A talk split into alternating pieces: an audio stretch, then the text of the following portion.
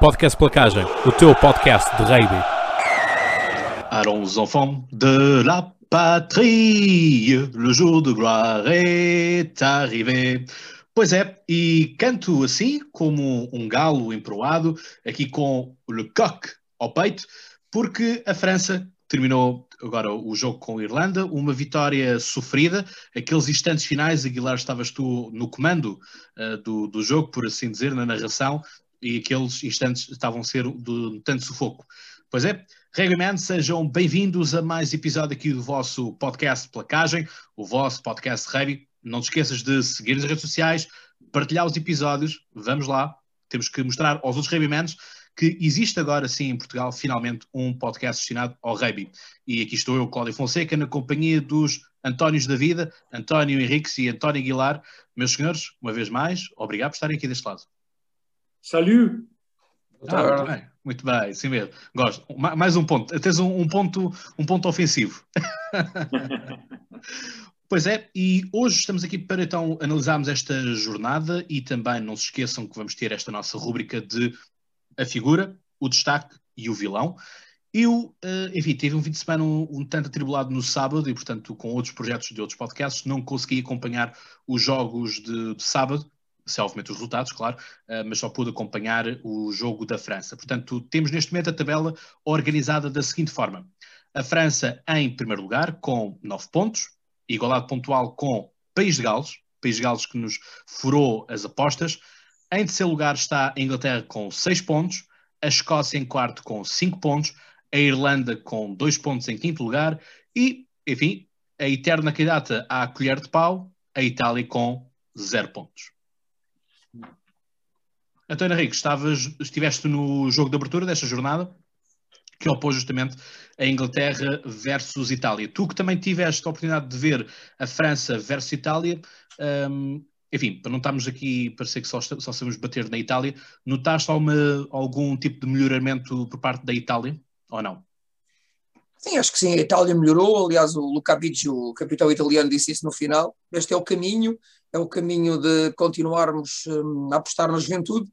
Uh, desta vez, o Franco Smith apostou em mais dois jogadores um pouco mais veteranos, o André Lovotti, pilar esquerdo, e também no Carlo Cana, e com isso deu logo mais 100, quase 100 seleções de experiência acumulada à seleção italiana, e portanto realmente sim, a Itália esteve melhor, marcou logo aos 3 minutos, aproveitando um, um erro um, defensivo inglês, em que se colocam cada vez mais questões sobre se Elliot Daly é o número 15 ideal da Inglaterra, para muita gente ontem provou que não era, ao uh, um, permitir um, aquele ensaio, depois também outros, outras um, ações não muito boas do, do, do inglês, hum, e portanto a Itália uh, está no seu caminho, caminho lento, um, 29 derrota consecutiva, e a continuar assim pode-se ir aproximando, mas dificilmente conseguirá vencer uh, qualquer jogo.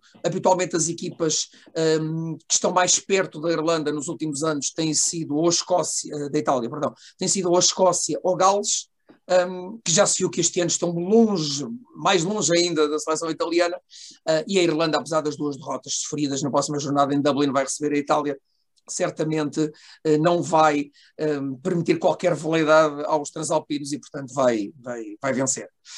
Relativamente à Inglaterra, pois a Inglaterra uh, melhorou. Há uma nota importante: uh, este 15 foi o 15 mais internacional da história uh, do rugby inglês. E lá está, mais uma vez, as críticas que eu faço a Eddie Jones. Eram 810 seleções, mais 26 jogos dos uh, dos Lions. Portanto, eram cerca de 840 seleções, que é aquilo que geralmente recordo, por exemplo, no Mundial 2015, os All Blacks apresentavam para ir nos jogos dos quartos final, das meias finais ou da final. Uh, e aí sim é quando realmente tem que estar o top da experiência dos jogadores. Uh, com dois anos e meio antes do Mundial, uh, Eddie Jones não abdica dos seus guerreiros, continua com eles e, portanto, faz fé de que eles vão aguentar. E em 2023, os jogadores que terão aí agora, um, que têm agora 26, 27, vão ter 29, 30, 32, 33 um, que vão ser com esses que ele vai tentar conquistar uh, finalmente uh, um Mundial como o principal selecionador. Depois, há uma coisa, há algo importante que foi realmente aquela mudança de colocar o George Ford como número 10.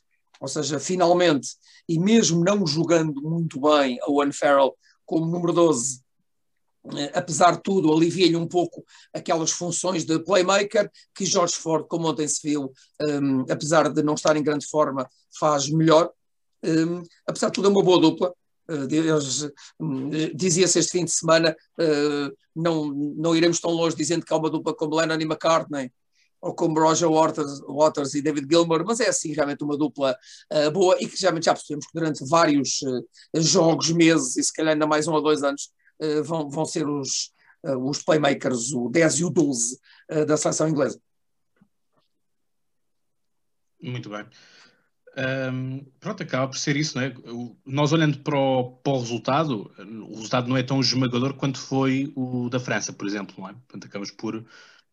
Não é comparável, porque é uma semana depois, etc, etc. Ou seja, há toda uma outra coisa, mas é, temos que olhar para a Inglaterra e para a França como é que elas são as duas eh, eternas candidatas ao título, não é? Portanto, é, a Inglaterra, a Inglaterra, claramente esta melhorou, a Inglaterra claramente melhorou, como dizia o Anfel, foi uma semana muito dura, trabalharam muito, o plano de jogo foi um pouco modificado e viu-se realmente ao longo todo o encontro, especialmente da primeira parte, os pontas irem buscar bolas a todo lado, Elliot Daly tentar entrar, um, e portanto toda a equipa uh, uh, inglesa, especialmente as linhas atrasadas, tocaram na bola, António Watson, que além dos dois ensaios, foi o jogador com mais metros, correu com a bola nas mãos, fez cerca de 160 metros, depois quase 100 fez o Johnny May, e portanto isso foi, um, foi uh, claro que a equipa uh, estava mais solta, mais fresca, mais disponível para um, jogar ao largo. Depois também a entrada dos pilares, Vunipola não esteve em grande destaque, ao contrário de Kyle Sinclair, que foi man of the match, uh, e como sempre surgiu no jogo aberto muito bem, teve hum, mãozinha dele em dois ensaios e, hum, portanto, uh, prova que com Sinclair e também já agora com Luke Cohen Dickey, que esteve muito melhor do que Jamie George tinha estado, até do que quando Jamie George o substituiu já no final da partida, não está em grande forma o homem dos Saracens, ao contrário, campeão europeu e campeão inglês, Cohen Dickey, está, está francamente melhor, e portanto com isto a Inglaterra realmente cresceu, isso é bom sinal, a Billy Vunipola ainda não está em grande destaque, um, e depois, de, desta vez, um, começou Eddie Jones a fazer substituições um pouco mais cedo um, e deu para perceber que, por exemplo, neste momento o melhor 9 de Inglaterra não é uh, o Ben Youngs, é sim Dan Robson, uh, deu muito mais andamento à equipa inglesa. E depois alguns dos jovens que entraram uh, destacaram-se. Um, e eu depois hei de falar no destaque da jornada, hei de referir um deles, que para mim realmente merece um, a referência, uh, não só positiva, como também depois infeliz e negativa uh, dos uh, três jogos desta segunda jornada. Muito bem. Aguilar, queres comentar alguma parte deste jogo ou queres seguir já para o teu Escócia e País de Gales? sim, posso dizer que vi, um, vi sobretudo a primeira parte, onde a Itália, enfim, até esteve relativamente bem e também pôs um início de segunda parte interessante dos italianos Uh, recordo, não tenho bem agora os números aqui presentes, mas uh, ao intervalo, uh, qual era a vantagem da Inglaterra, António? Não era. Não era, não era, como sempre não era muito grande. 28, 12 pontos. 20 12 pontos. Mas, a Itália, para parte, acho que esteve muito bem, esteve muito bem. enfim, dentro das suas limitações, obviamente, mas claro que era esperado que os ingleses entrassem a todo o gás e estivessem muito, muito pressionados por conquistar a vitória bonificada, como conseguiram, mas a Itália eh, pode ir evoluindo lentamente, mas a este nível, eh, e tendo, estando sempre a perder, eh, enfim, a questão motivacional e da confiança dos jogadores, se continuarem a manter-se, já é bom, porque não é fácil manter estimulados e motivados estes jogadores quando vão perdendo sistematicamente e são alvo das críticas. Mas eles estão num patamar de enorme exigência e só assim, e aí o capitão tem razão, e também, em certa medida, o Franklin Smith, que só competindo e jogando e enfrentando os melhores pode também evoluir. Agora, creio que também dentro do, do rugby doméstico italiano, talvez fosse preciso fazer um bocadinho mais de investimento, sobretudo naquelas suas duas uh, franquias que disputam a Guinness Pro 14, uh, para dar ainda mais um, condições um, a essas duas equipas que, que também semanalmente vão uh, defrontando os melhores mas uh, a Itália, vamos ver, vamos ver se até, até que ponto é que em casa conseguem surpreender algum dos seus adversários. Não tenho aqui presente o calendário, não sei se recebem a Escócia, se recebem depois o país de Gales, é por aí. Não, eles, eles, Irlanda, eles, eles vão receber a Irlanda, é, e depois Gales, é isso. Irlanda, pode ser com a Irlanda. E terminam na Escócia. Com a Escócia. Pode ser que a Irlanda uh, tenha, possa apanhar lá algum susto, mas tem que, não pode passar disto em relação aos italianos. Uh, se quiseres, posso começar já então a falar sobre. Vamos à, à Escócia e Gales, que foi o, o, que no, o que nos falhou, não é? Por um ponto. É verdade. Um, ehm, e por ser um ponto, gostaria de fazer um, uma, uma, análise realmente geral do que é que foram estes seis jogos das duas primeiras jornadas, excluindo os jogos em que participou a Itália, dos 50-10 e os 41-18, um, ehm, vitória da Inglaterra, a vitória da França em Roma, uh, dizer que houve um enorme equilíbrio em termos pontuais. Houve dois jogos em que o vencedor foi por cinco pontos, e depois outro jogo uh, que foi pela diferença de um ponto, e finalmente o jogo de hoje, de domingo, uh, que foi vitória da França por dois pontos sobre a Irlanda. Portanto, há um nivelamento, enfim, para já, dos, dos desfechos destes jogos, que também se traduzem em grande escala eh, relativamente àquilo que se passou dentro das quatro linhas. E depois eh, tem havido realmente, eh, em dois, três jogos, nessa competitividade que dura até o último minuto e essa incerteza, portanto, cria muita emoção, valoriza o espetáculo. Tem havido uma excelente atitude de praticamente todas as equipas em querer jogar mais um rugby ofensivo, com posse de bola, enfim, de manutenção da posse, sendo certo que hoje em dia é um dado adquirido, as defesas estão muito bem organizadas, estão muito bem eh, estruturadas, os, todos os jogadores sabem, têm, sabem qual é o seu papel eh, em termos defensivos, ainda hoje se viu isso em relação à França, mas já lá iremos, e, e portanto, cada vez mais é difícil eh, encontrar espaço e encontrar uma forma de quebrar as muito bem organizadas eh, defesas. Quizá, se calhar, daqui a uns anos, poder-se-á pensar em reduzir de 15 para 14 jogadores uh, as equipas uh, no início, não é?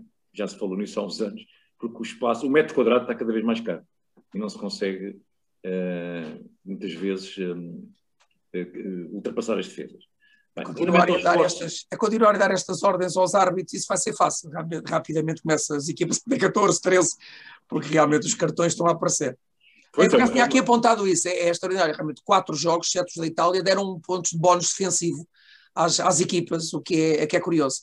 Nos seis jogos, é? nos seis jogos que tivemos, tivemos uh, quatro de bónus, de ponto de bónus defensivo e apenas três de ponto de bónus atacante. É curioso realmente o equilíbrio que está a haver, que por, por um ponto, por um pontapé ou isso, uh, praticamente isto podia estar tudo mudado, não é?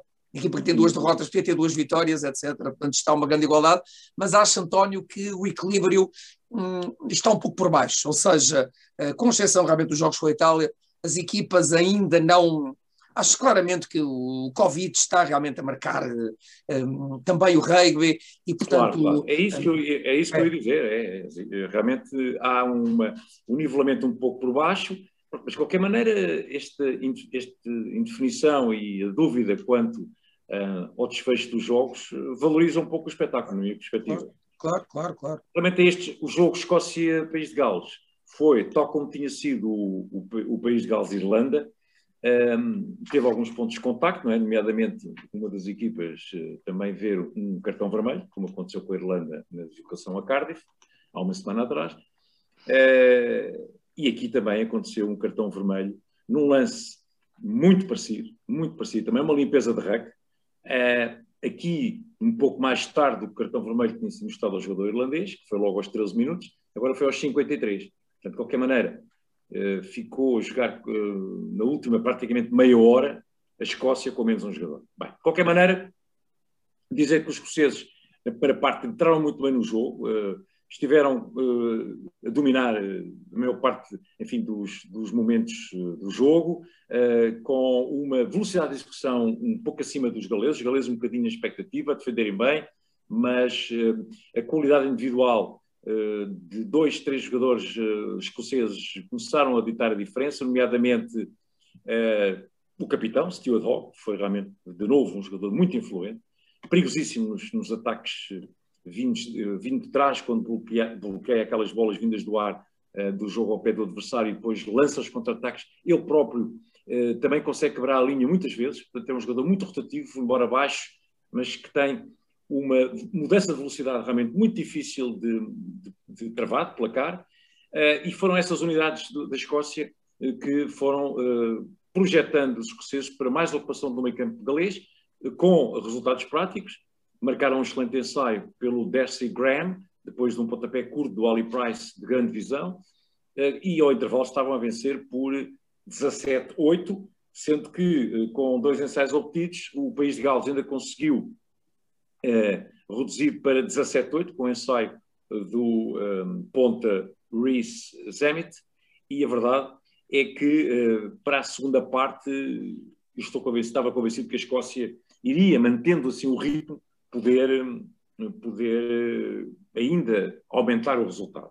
Acontece que, aos 13 minutos da segunda parte, com o cartão vermelho mostrado ao Pilar Zander Ferguson, a Escócia claramente ficou em dificuldades. O país de Gales, nesse aspecto, e também mexendo no banco, eh, trocou o médio de abertura, o Dan Bigger, pelo Callum Sheedy, que é um médio de abertura que eu gosto imenso, joga no Bristol Bears, é muito bom nos pontapés focados aos postos, e também no, nos pontapés em jogo aberto, uh, e veio trazer algo mais à linha de três quartos do, do País de Gales. Uh, mas, um, a jogar com mais um homem, os galeses tiveram então a sua melhor jogada da linha de três quartos, com uma, uma, uma, um cruzamento já na área de 22 metros escocesa, uh, com um salto e depois com um ensaio do Liam Williams, que conseguiram um, reduzir para 17-15. E aí, eh, e depois já com o cartão vermelho, as coisas tornaram-se muito mais complicadas. O País de Gales faz ainda um, um terceiro ensaio, uh, da autoria do Pilar Wynne Jones, depois de um molde dinâmico muito bem uh, dos avançados galeses, uma conquista autoritária no alinhamento, onde de novo os galeses uh, foi talvez a par com os turnovers no jogo no chão a conquista de bola no alinhamento foi talvez eh, o ponto mais positivo de, da exibição dos avançados do País de Gales.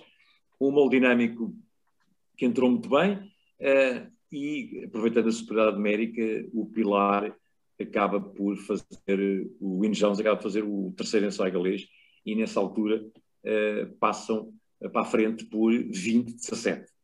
Uh, curiosamente, o, o, a Escócia, eh, tal como tínhamos visto a Irlanda fazer quando estava já com menos um homem, eh, nem por isso deixou de acreditar. Novamente eh, projetados, catapultados pela excelente exibição do Stuart Hogg, voltaram a ir para cima dos galeses, consegue o próprio Stuart Hogg marcar um ensaio que fez os 24-20.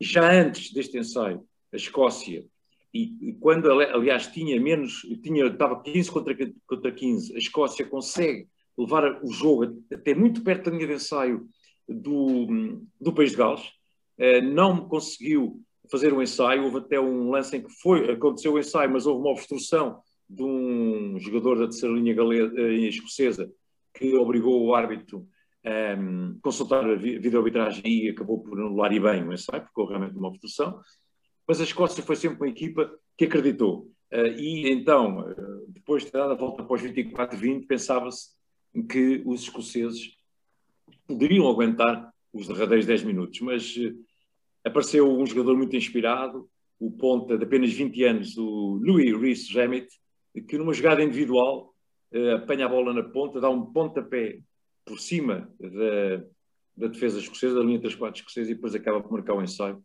que faz os 25-24. Eh, a Escócia, depois, na reta final, ainda tem uma jogada em que, eh, na zona do meio campo, o Stuart Hogg, de novo, no contra-ataque, quebra a linha e depois eh, transmite a bola para o, o ponta sul-africano Van der Merwe e no, quando Van der Merwe já ia embalado, toda a gente acreditava que ele podia marcar o ensaio que desse um, o triunfo final à Escócia, há um jogador galês que faz uma colher e com o seu braço eh, no, consegue desequilibrar e obrigar o Van a tropeçar. E aí acaba por impedir que surgisse o tal ensaio que eu, na minha opinião, achava que se justificava e que era uma vitória justa dos escoceses, é por toda a sua atitude e o acreditar, arriscar, também um plano tático que hum, só não resultou porque houve aquele contratempo do, do cartão vermelho. Só hum, duas, ou três, duas ou três notas. Uma, esta foi a, a primeira vitória do PVAC em cinco deslocações fora de, de, Cardiff. Ainda nunca tinha ganho fora de casa, ganhou finalmente. Um, e um, acaba por ser quem merece, se calhar, vencer o, o jogo, é realmente o NPVAC, porque ele aos 50 minutos de jogo faz uma coisa que não é normal, é troca o par de médios. Uh, estava já um pouco saturado de Gareth Davis e Dan Bigger, que pelo segundo jogo consecutivo volta a passar ao lado do jogo. Toda a gente está, está a pedir agora claramente em Gales Callum Sheedy à camisola 10 do país de Gales. Um, e realmente com o novo par de médios, um, Gales começou um, a andar. Depois, claro, poucos minutos depois, aos 54 minutos, é a exclusão do, do Zander Fagerson, e é dessa falta que surge o alinhamento que vai dar o molde e que vai dar o ensaio do Mid Jones. E, portanto, foi realmente número, linha e bingo, assim, em 54 minutos. Portanto, praticamente em 5 minutos, Gales acaba por uh, ganhar e se calhar merecer a vitória num campo que está a ser nos últimos anos, como tínhamos referido, uh, o verdadeiro um, parque de diversões para os galeses. Nas últimas sete vezes que lá foram, venceram seis, só foram derrotados uma vez. Ontem estiveram realmente muito perto. O que é um facto é que a tal placagem em colher de um dos grandes jogadores galeses, o Liam Williams, é um Lion, está tudo dito, regressou à equipa e uh, mostrou que realmente com ele Gales ganha ali outra dimensão.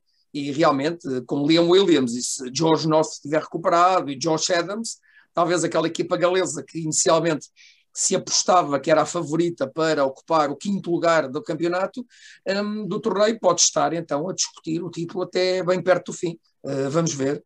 Mas uh, pelo segundo jogo consecutivo, a ter um vermelho um, e jogar tantos minutos com um homem a mais, a continuar assim, o NPB que vai vencer o torneio de 2021. Bem, bem, e já que falaste nessas ausências, Força. dizer que para o jogo com a Inglaterra, se conseguirem recuperar os muitos jogadores que estão lesionados, o Jorge Norte, o Johnny Williams, aquele centro também que se. O Radiate, o, o flanqueador. O Alan Amos, o Ponta, claro. o Thomas Williams, a formação que teve uma ruptura muscular. Enfim, pode ser que, diante da Inglaterra, como é só daqui a 15 dias, pode ser que recuperando estes lesionados. Um, o País de Gales, eh, ganhando a Inglaterra em Cardiff, então aí, aí, aí já considero que o País de Gales é, sem dúvida, um candidato. Até lá, ainda terá que prová-lo, porque recordo que jogar com mais um homem durante todos aqueles minutos que, que usufruíram é uma vantagem clara hoje em dia. Exato, e venceram, eh, é preciso dizer, um, ehm, venceram contra um, venceram contra algo, um, enfim, aqueles que eram os principais adversários, que é a Escócia, a Escócia e a Irlanda. Irlanda. É? Portanto, eram os, aqueles que nós colocámos aqui como adversários diretos. Portanto, nós acreditar que o País de Gales também uh, mata o jogo com, com a Itália, fica aqui numa situação melhor do que nós próprios estávamos à, à espera, não é? Pois, e o País de Gales agora, se vencer a Inglaterra, pelo menos arrebata já um dos eh, subtítulos, digamos, que existem seis nações, que é a Triple Crown, não é? é quando uma, uma equipa britânica bate as outras três. E o. País de Gales, se vencer a Inglaterra, arrecada a Triple Crown. Vamos, vamos esperar para ver como é que isso. Seria a 22 da sua história, que é algo realmente absolutamente notável para uma, uma área tão pequenina uh, do Reino Unido, não? É? notável. Exatamente, portanto, e que sirva de alento para, para o restante rei bigalês. Ora bem, Hoje foi domingo e foi dia de, no Aviva Stadium, vermos a Irlanda contra a, a França. A França pareceu no início um pouco bloqueado no sentido a Irlanda estava a jogar de forma melhor, portanto conseguia uh, circular melhor a bola e ganhar mais terreno. Uh, e depois é que tivemos uma França que parece que houve ali um clique e conseguiu então uh, arrecadar esta, um, esta vitória. Foi uma pena aquele, e acho que esperámos todos um pouco com o, o, o Love, uh, que uh, foi pena o pé direito dele ter deslizado sobre a linha, a linha, a linha lateral, uh, isto porque o pé esquerdo tinha estado a milímetros de pisar uh, a linha branca e foi com o deslizar é que o, o ensaio foi então invalidado. Portanto, esta magia também que o VAR uh, nos, nos põe assim em suspenso, vimos-la hoje aqui também. Um, tivemos depois, foi uma França que não foi capaz de capitalizar um, o, o, o, tiro aos postos. Portanto, houve, muita, houve muitas falhas daquilo que era o tiro ao poste, uh, três, se não estou enganado, se, se contei bem, uh, que podiam ter, ter ampliado esta, esta vantagem que, uh, enfim, o jogo foi, foi renhido, mas acho que a França podia ter saído com, com um volume maior, acertando estes, estes postos. Sim, mas o, não, não, o Jalibert não teve, teve, acertou uma na segunda parte que bate Sim. no poste, não é? Que era aquela que era muito importante Exatamente. para aliviar um pouco a França daqui, apenas daqueles dois pontos que tinha de vantagem, não é? Que a todo momento os irlandeses numa penalidade podiam também dar a volta ao marcador, mas uh, não houve muitas tentativas aos postos do Jalibert. Falhou, me parece, duas, foi uma conversão e falhou essa. Uma conversão e essa é. penalidade foi no posto. Portanto, não foi assim. Aliás, essa até fez com, com que o Galtia se levantasse irritado. Realmente não era, era relativamente favorável a um pontapeador como o Jalibert, mas sim, mas não, não foi por aí.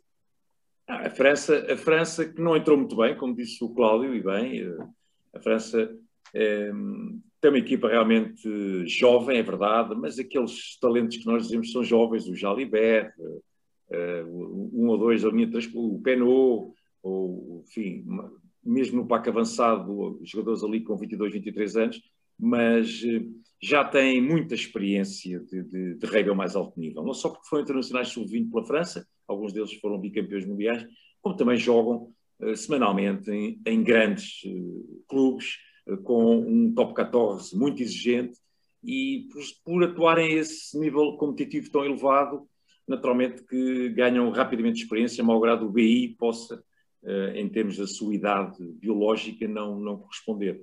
Mas eu acho que, a partir do momento em que a França, com enorme pragmatismo, eh, diria quase algum cinismo, a primeira vez que conseguem fazer uma jogada, mesmo ao melhor estilo da França, com aquela quebra de linha do Jalibert, que depois faz um offload soberbo e eles transportam no ápice o jogo da linha do meio campo para, os 20, para bem dentro dos 22 metros da Irlanda. Depois a bola é aberta no rec, a bola é aberta rapidamente para o lado contrário e aparece o, Olivon e mais o Ficu completamente hum, quase isolados, não é? Ficam dois defensores irlandeses e depois aquela execução técnica do Ficu, pôr a bola hum, à mão num passe nada de rugby, um bocadinho até a basquetebol, por cima da cabeça do, do placador uh, irlandês para as mãos do capitão, é uma delícia. E, e isso, uh, aquela inversão do resultado que estava favorável à Irlanda, o Irlanda a fazer um esforço enorme, já tinha desperdiçado o tal ensaio do James Lowe,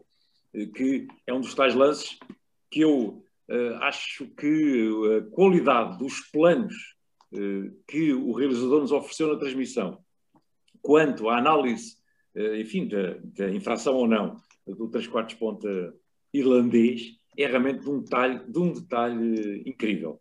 E, eh, e foi isso mesmo que permitiu ao vídeo hábito poder dar a sua opinião sustentada, claramente. Eu, ao princípio, até estava só a olhar para o, pé, para o pé esquerdo, mas o pé direito é que acaba por roçar, impedido, impelido um pouco pela aquela placagem, nem bem placagem, aquele mergulho do Gael Ficou, que dá mais um, um chega para lá no, no ponta irlandês. E é um ensaio muito parecido àquele que eu nunca mais me esqueço, no final é exatamente o que eu ia dizer. Exatamente, o Lobo escusa é, exatamente. O Lobo escusa se queixar muito que já deu um título mundial. É verdade. Uh, mas já fez a Inglaterra perder um título mundial, que é muito pior do que isto. Não é? é verdade. O ponto, o ponto inglês também aí roçou com a biqueira da, da sua bota na, na, lateral e o ensaio foi invalidado. Uh, mas pronto, são contas foi campeão do mundo, exatamente. Portanto, lição, lição a retirar, Mans, quando forem uh, fazer o mergulho para fazer o, o, vosso ensaio, levantem os pés. Acho que é isto, portanto, que de, deixem só os joelhos uh, a deslizar, portanto... Não é fácil, não é fácil. Eu sei, eu sei. Não é fácil. Aqui a, a e atenção, atenção, reparem que o, o, o, ensaio mais fantástico desta, desta jornada é aquele ensaio do Johnny May, o seu 32º, não é, que o coloca como segundo melhor marcador de ensaios da história do rugby inglês, em que ele dá aquele salto e consegue tecnicamente irrepreensível um, fazer o toque, e curiosamente na sua coluna de hoje do, do Daily Mail, é o melhor árbitro do mundo, Nigel Owens, diz que ele não tem direito a fazer aquilo, deu um, um salto de, de ré por cima, não é autorizado, se fosse com ele a arbitrar, tinha dado penalidade contra a Inglaterra. Portanto, vejam lá. Não pode ser. Não, isso é estranho. não faz sentido. Mas... Olha, relativamente à França, o que eu queria dizer é que realmente é um, é um, um cumprimento grande que eu posso dizer ao, ao, ao Fabien Galtier. Galtier foi um fantástico jogador de rugby e realmente um, está a colocar a França num patamar uh, cada vez mais muito credível como favorito a um título mundial. Ou seja, a França habituou-nos a vitórias fantásticas com o seu dominado champanhe rugby, e quando a coisa não, a, rolha não saía, a França perdia, fazia faltas, era indisciplinada. Hoje foi o exemplo disso. Se há oito dias foi um bocadinho champanhe rugby perante uma equipa mais débil, hoje perante uma Irlanda e num, num estádio sempre complicado, apesar de não ter público, não houve champanhe, mas houve, sei lá, houve um bordelos, podemos dizer, houve um tinto muito sério, muito encorpado, rigoroso, e isso é que define as grandes equipas. E como disse bem o António, um, um pouco cínico, porque nós estávamos a ver a Irlanda a, a, a cavalgar por cima da, da, França, ondas de ataque verde, e de repente no primeiro uh, bola que têm ali, que fazem uma perfuração, é um ensaio magnífico, o ensaio do, do, do capitão do Olivon, e isto realmente foi França no seu melhor, e portanto é um grande cumprimento, um grande chapeau ao uh, Fabien Galtier, está realmente a construir uma equipa, como eu digo, ao contrário da Inglaterra. Vamos ver uh, no jogo uh, da quarta jornada em Twickenham, se calhar vou ter que engolir isto tudo, ou seja, a Inglaterra vai dar uma sova na França, não sei, pode acontecer, mas neste momento eu acho que este aqui é o caminho para daqui a dois anos e meio uma equipa estar no seu top é realmente com jogadores com 20, 30 seleções, estão a crescer neste momento. Um, e depois, reparem, a equipa deve estar muito unida, porque o jogador que marcou dois ensaios na primeira jornada saiu e quase não se notou. O Penou entrou Exato. muito bem e, portanto, prova a tal profundidade, que é a tal coisa que também há pouco estava a referir o Antório, o top 14 é realmente de uma intensidade. Um, os embates são muito duros, uh, muitas vezes em inverno uh, bem rigoroso e continuam a jogar, e tudo isso vai dando aos jogadores uh, uma maturidade e uma, maneira de estar muito, muito importante. E nós às vezes estranhamos como é que há jogadores ali com 21, 22 anos e estão perfeitamente à vontade. É? E isso aconteceu, portanto, foi a primeira vitória francesa em Dublin desde 2011. Há 10 anos que não venciam lá, é importante. Só para dizer um, um apontamento final com a Irlanda. A Irlanda, pela primeira vez numa década, em 10 anos, ainda nunca tinha acontecido jogar sem ou Jonathan Sexton ou sem Conor Murray como titulares. Foi a primeira vez numa década que não jogaram os habituais 9 e 10. E se o 9, como referiste muitas vezes, o Jameson Gibson Park, esteve bem, deu andamento. Eu até acho que em termos de forma está melhor do que, melhor, este, está, bem melhor. Do que este Conor Murray 2021. Uh, eh, já relativamente, mesmo preso por cordas, eu, se fosse o Andy Farrell, na próxima jornada, o Jonathan Sexton, nem que fosse de cadeirinha de rodas ou de andarilho, era ele que jogava. É, há, há algo que eu também queria dizer sobre esta Irlanda, que é o seguinte: não arranjando qualquer tipo de desculpa, até porque eu acho que a Irlanda teve um mérito de estar dentro do jogo até ao apito final e fez a França sofrer muito nos últimos 10 minutos. E basta ver a reação dos jogadores franceses após o apito final, de enorme felicidade, porque tiveram a clara noção que esta era uma vitória crucial para prosseguirem na sua caminhada em tentativa de conquistar o título eh, como foi um esforço defensivo realmente notável dos franceses, com uma organização primordial, eh, muito rigorosa, ehm, nos últimos 10 minutos, não cometendo faltas, que era aquilo que os holandeses queriam fazer, com aquelas fases à mão todas montadas, embora um bocadinho ainda longe dos postos. Porque o mérito da França foi que nunca permitiu, nos derradeiros 10 minutos, que os irlandeses pudessem arrancar uma falta, onde já tinham conseguido um bocadinho antes, quando o Ross Byrne reduz eh, para os 13-15. Uh, e, portanto, a França teve um mérito do ponto de vista tático de conseguir, graças à defesa muito pressionante, uh, não deixar que os, os, irlandeses voltassem a entrar bem dentro do seu meio campo. Já se percebeu, já se percebeu a, a já se percebeu a importância que o Sean Edwards, que esteve, que esteve em Gales, está agora a ter na França. Esta Aliás, a França está a defender. irlandesa focou está a logo defender no muito Sean. Edwards após a vitória. Foi logo o primeiro elemento da equipa Exato. técnica que foi focado pela realização irlandesa. Mas ia dizer o seguinte: é preciso ter em conta que antes desta partida a Irlanda eh, ficou privada de quatro jogadores importantes. O Peter O'Mahony, que já enfim, estava suspenso, está suspenso Uhum. três semanas.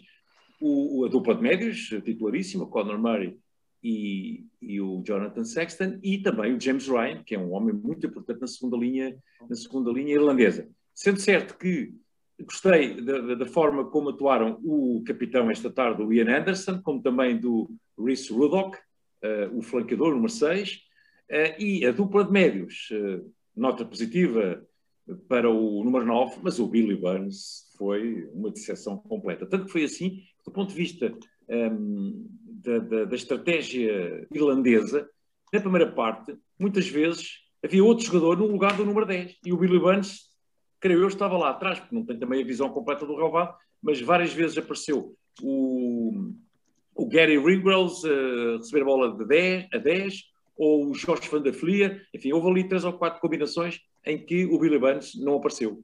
Eh, e também uma clara boa exibição, eh, há que ressalvar e sublinhar, sobretudo, do ponta do James Lowe, que, do ponto de vista do jogo ao pé, esteve muito bem e teve aquele lance que poderia ter sido realmente muito importante na- no desenrolar do jogo e acabou por hum, ser a França, ao contrário, a marcar o ensaio eh, do outro lado do campo. Portanto, hum, também depois, numa- eh, no início da segunda parte, a Irlanda tem aquela contrariedade de do choque de cabeça entre o Ian Anderson e o Keane Healy, que saem os dois com valentes eh, golpes na cabeça, não é? Um choque um bocadinho arrepiante, não é? Mas acontece. Aquele assim é um lance típico de, de eh, e também depois a saída do Billy Lance para a entrada do Ross Byrne, que claramente esteve melhor e Yeah, não só claro. nos pontapés aos Claro, postos, claro. como também a fazer andar a sua linha três quartos. Não é? Isso é uma, por demais evidente. Muito bem. Análise feita, vamos então agora aqui ao nosso destaque e, portanto, fazer aqui um compasso de espera para entrar a vinheta. Pois é, estamos agora aqui neste espaço da rúbrica em que fazemos a escolha da figura, do destaque e do vilão. António Henriques, quem é a tua figura? Eh, estive indeciso, estive indeciso em, entre dois jogadores que marcaram eh, dois ensaios, o, o jovem e foi man of the match, o galês, o Lewis Rizemit, mas eh, apesar de tudo, e talvez até por ter perdido, para mim a figura da jornada foi mais uma vez o Stuart Hogg. Um, e não me canso realmente de, de ver realmente Stuart Hogg, um, capitão da Escócia, neste momento, se alguém pode ser favorito para Warren Gatland para ser capitão dos Lions, e isto ainda vai demorar algum tempo a ser decidido, mas certamente Stuart Hogg vai estar na primeira linha. Um, se ele escolher um dos capitães das quatro seleções, Stuart Hogg é realmente um verdadeiro líder Uh, como disse o António, porque não só porque joga, porque manda no jogo, porque nunca se esconde. Não, é? não há nenhum número 15 neste momento entre uh, as Ilhas Britânicas e mesmo no torneio, a única exceção poderá ser o Bristol, que joguem como joga o Stuart Hogg. Uh, estamos a falar de um jogador que é campeão da Inglaterra, campeão europeu, e que uh, conseguiu uma coisa que só outro jogador tinha conseguido em dois anos consecutivos, ser o melhor jogador do torneio das Seis Nações, 2016-2017, só o, o, grande Brian O'Driscoll tinha conseguido em 2006-2007, e portanto, mesmo derrotado, para mim, figura da jornada, uh, Stuart Hogg, o capitão e defesa da Escócia. Muito bem. Eu uh, vou escolher aquilo que tu não quiseste, por assim dizer. Uh, Reese Emmett, para mim, uh, estou a gostar imenso do puto, não, não, há outra, não há outra palavra quanto a isto, já o tinha destacado também na outra vez, um, no destaque, se não me engano, acho que não foi como figura, foi como destaque, um, e portanto para mim foi, foi notável o, o, trabalho que ele fez, portanto resumos que eu depois andei a ver, e portanto ter, ter sido também man of the match e ter marcado dois ensaios para mim ele foi lidera, bom. lidera os marcadores, três Exatamente. ensaios. Sim, e pronto, e acho que é, é, é, contigo aquilo que ele já fez na primeira jornada, portanto, eu gosto sempre de valorizar uh, os jogadores quando há uma, uma consistência, portanto, não é sobe e desce, sobe e desce, de hoje é muito bom, amanhã é muito mal, e assim uh, sucessivamente. Portanto, é isto. Aguilar, quem é a tua figura? A minha figura, como eu deixei mais ou menos um, uh, evidente no meu comentário do Escócia País Gales, é também o, o Stuart Hall, capitão escocês. Porque algo que é incrível hoje em dia, é, eu valorizo muito no rugby moderno, é sem dúvida no um para um, o Stuart Hogg normalmente nunca se deixa placar hum, à primeira ação do, do placador. É, é, realmente um jogador no um para um muito eficaz, eh, usa bem também o handoff muito bem e, e, fez mais um jogo em cheio com, como eu disse, vindo de trás embalado, é muito difícil do placar à primeira. E as defesas têm que desdobrar-se para o conseguir travar. E, portanto, uh, acho que é merecidíssimo este nosso destaque uh, para o capitão escocês. Muito bem. Voltamos a ti, António Aguilar, uh, desculpa, António Henriques, se é que é, para, para o teu destaque. É um jogador que entrou, mostrou claramente que um, merece ser uh, titular ou mereceria ser titular da sua seleção, marcou um ensaio e Eu dois minutos é, é. depois teve uma lesão gravíssima e teve que sair uh, de maca. Estou a falar do Jack Willis, o jovem de 24 anos dos London Wasps, asa, foi só, e nunca tinha acontecido no rugby inglês, vencer o título de um, Player of the Season, portanto foi o jogador da época da Premiership 2019-2020, e ao mesmo tempo venceu o prémio Revelação. Portanto, venceu logo dois prémios, Revelação e Melhor Jogador. Pronto, está arrumado.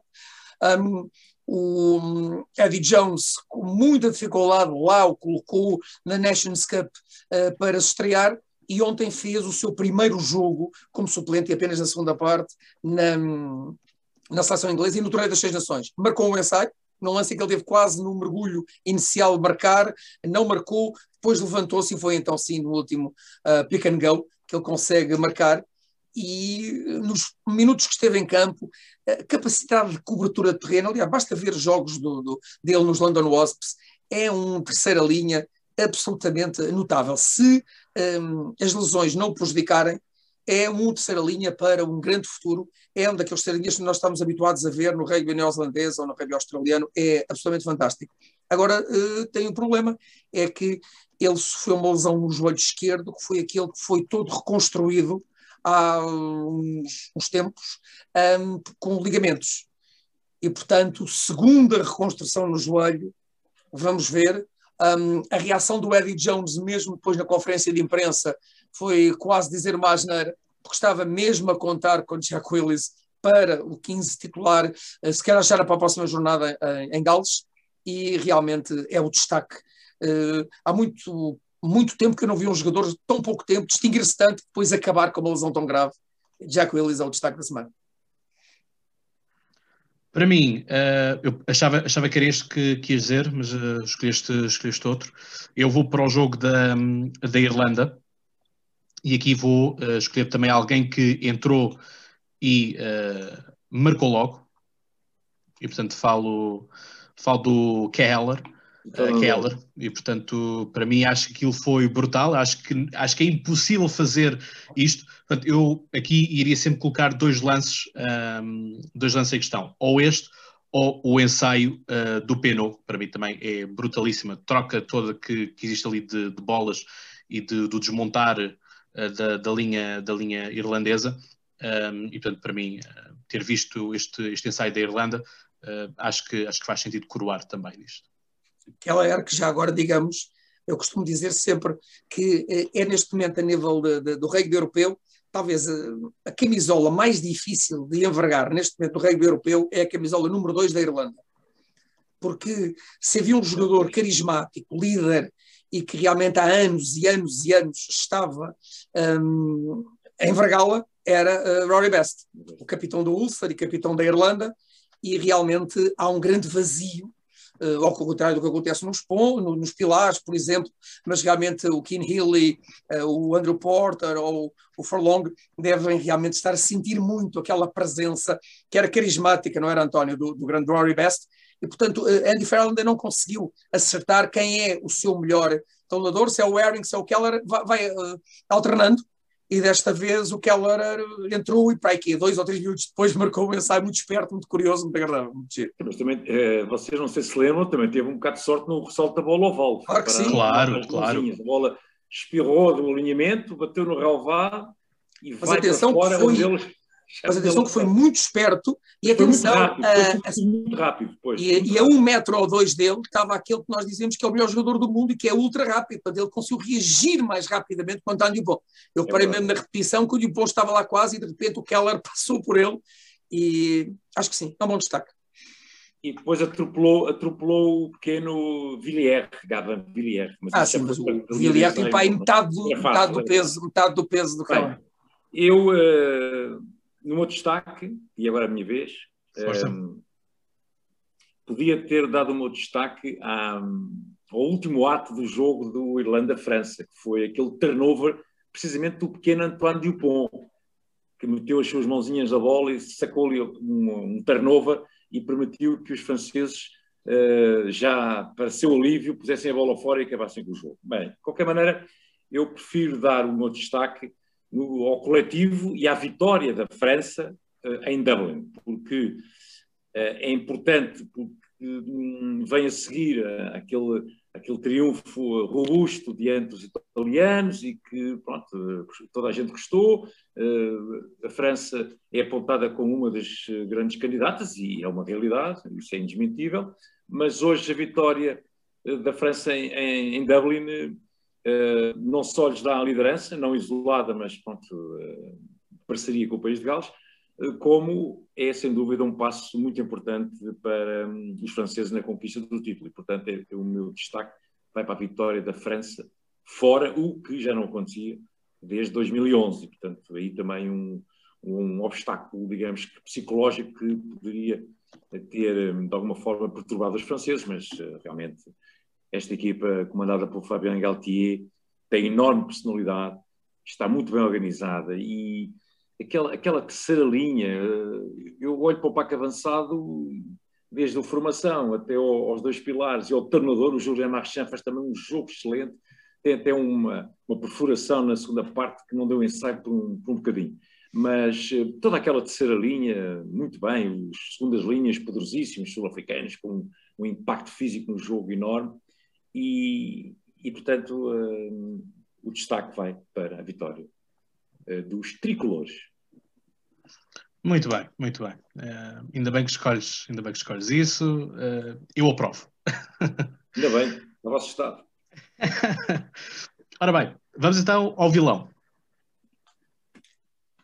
Pois, eh, o meu vilão é difícil, porque não há. eh, Nós já temos falado muito Foi uma semana Sobre- popular, não é? Também. sobre os eh, cartões vermelhos, etc. E, portanto, eu hum, era muito, era, era demasiado óbvio estar a escolher o pobre do pilar escocês, eh, apesar de realmente foi eh, jogando com 14 homens que a Escócia se calhar acabou por perder o jogo, Ah, mas para mim o meu vilão também se calhar não tem culpa, porque realmente aquela equipa parece quase uma en- enfermaria de São José depois de um desastre em cadeia, mas eh, Andy Farrell nunca esperaria, nem nos seus piores pesadelos, que depois de duas jornadas a Irlanda ia somar dois pontos eh, de bónus eh, defensivo, ou seja, que tinha duas derrotas. Eh, vencer em Gales com um Gales tão, tão diminuído sob o NPVAC era quase uma formalidade, e depois em casa, na sua fortaleza do Aviva, bater também os Lecoq, o que é um facto é que isso não aconteceu. Claro que há muitas lesões, como o António disse, eh, essas lembram-me, por exemplo, o Jacob Stockdale, é um ponta perigosíssimo, um grande ponta, aquele número 8 que se estreou o ano passado pela Irlanda, Kellan Doris, e que para aí em dois ou três jogos que fez para a Irlanda foi duas vezes, pelo menos em três jogos, foi duas vezes man of the match. É um jogador extraordinário, está tudo lesionado. Depois uh, o capitão, depois o Murray. Portanto, realmente as coisas não estão nada a correr bem para Andy Farrell. E a continuar assim, eu acho que o inglês uh, vai só fazer uh, até ao final da época o comando da seleção da Irlanda, porque as coisas uh, não, não está a conseguir inverter. Isso é que é o pior, não está a conseguir inverter a onda negativa irlandesa e, portanto, o meu vilão, entre aspas, coitado, é para o inglês Andy Farrell, selecionador da Irlanda. Olha, eu foi como já tínhamos falado um pouco em, em off. Uh, para mim, eu vou ter que, vou ter que ir aqui outra vez à, à Irlanda. Uh, não gostei da postura do Keith Earls. Uh, para mim, enfim, acho que fez ali duas, duas coisas que, no meu entender, não, não são corretas, são, não, não, não são muito esportivas e, portanto, acho que um atleta também, para ser um verdadeiro atleta, pode ser um desportista, mas para ser um atleta também tem que ter muito fair play, uh, fair play de jogo. Aguilar. O que é que ele fez? O Keith não me lembro. Ah, deixou-se deixou cair para cima do, do, do Charles, não é? E portanto, e também aquele deslizar que depois leva ao cartão amarelo uh, do, do francês também. Não gostei. no, no, lance do amarelo ao capitão, ao, Sim. Ao terceira linha, ou segunda linha francês? Ou... Sim, agora o nome é o capacete. Ver... Sim, Bernard capacete vermelho, sim. Mas achas que ele simulou, foi? A mim pareceu-me ser um pouco da manha, um pouco aquilo que vocês estavam a falar no, no, no comentário, porque eu não, eu não vejo motivo para ele ter eh, caído, quer dizer, não é. Não, não gostei. A mim pareceu-me manha. Estás mas, mas dou, sim, mas dou, dou, dou livre. aberto a outras opiniões.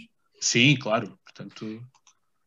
Um, bem, eu em relação ao vilão um, não posso deixar de. A minha dúvida, e se calhar, enfim, um, para não castigar o jogador, quanto a mim o jogador não tem a culpa, o lance do, do, do, fim, do cartão vermelho ao, ao escocês, ao Zander Ferguson, é um lance, quanto a mim, mal, mal analisado pelo árbitro. E o, meu vilão é o árbitro, o Matthew Carlin. Portanto, porque, quanto a mim. Por também errou, tive quase para pôr esse. Errou, tive quase errou, para pôr o Matthew Carlin. Foi um, bocadinho atrás, foi um bocadinho atrás daquilo que tinha-se passado e tinha sido um lance muito comentado e criou grande polémica eh, do vermelho ao, ao Peter Omani, eh, e o, o senhor Matthew Carley foi um bocadinho atrás, porque eh, digamos que o, o, padrão já estava estabelecido. Eu acredito que sejam até instruções da própria da própria Olreio no sentido de, de, do critério ser muito muito rigoroso relativamente à, análise destes lances, mas também com a parceria do vídeo árbitro que, eh, digamos, deu a, fez a, deu a sua chancela no lance, eu uh, atribuo o vilão desta semana ao árbitro Matthew Carley, que expulsou o pilar escocês André Ferguson. Continuo agora, e já agora que estamos a falar nisto, eu gostaria de, creio que falámos, estávamos a falar nisso em off, precisamente, uh, que uh, a World Rugby pudesse ponderar Uh, e as boas ideias normalmente vêm do hemisfério sul. Nós há pouco estamos a falar dos pontos bons defensivos, ofensivos, da vitória quatro pontos e aquela coisa toda. E, e o torneio das, das, seis nações, e também já foi das cinco, uh, teve já o sistema de pontuação tinha sido introduzido no Super Rugby desde 1999, para aí, assim por aí.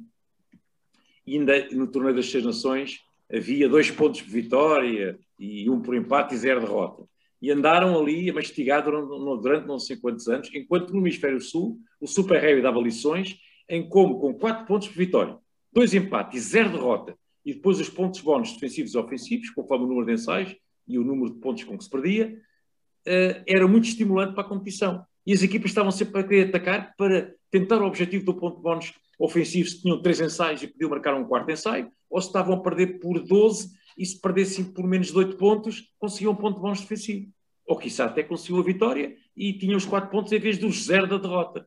Esse fator motivacional, não é? Isso só mudou nas seis nações para aí há quatro, Sim, há três anos, anos ou quatro, não sei, não posso precisar. Para aí dez, mais de dez anos em que eles insistiam com o conservadorismo e tal. Não, não, não mudamos. Exatamente. Como agora, no Super Rugby Aotearoa, e tam, não sei se no Super Rugby Austrália, mas no Aotearoa já uh, isso se se, não foi no Ateuro, acho que foi no Ateuro assim que começou, que é no, no hemisfério sul, a equipa vê um, há um jogador que vê um cartão vermelho a qualquer momento, não é? Como é possível, é normal, é, e 20 minutos depois, a equipa que está a jogar com 14 pode substituir esse jogador por outro banco, do banco de suplentes e volta a jogar com 15. Ou seja, por exemplo, dando por exemplo o Gales-Irlanda, Peter Omani se expulsa aos 13 minutos, significava que aos 33 minutos da primeira parte regressava um jogador para o lugar dele, do banco de suplentes. E isto, de alguma forma, acho que é de inteira justiça. e creio que poderia, a breve trecho, o, a Organização do Feira das Nações e o Rei, enfim, em termos até, até pode ser uma, uma, decisão que seja um trial que está já testado lá embaixo e resultando é adotado pelo Hemisfério Norte e por todo o rugby. E até aqui no Campeonato Português passaria a haver essa situação do cartão vermelho, 20 minutos depois entra um jogador do Banco de Lourenço. Já para não falar, outra coisa que existe no Super Rugby até Euroa, que é não há empates. Se o jogo sair empatado ao fim dos 80 minutos, há um prolongamento com o ponto de ouro, que é marcar uh, os primeiros três pontos, enfim, por penalidade ou, ou ensaio ou pontamento de ressalto, ganha o jogo. E fica aqui a sugestão.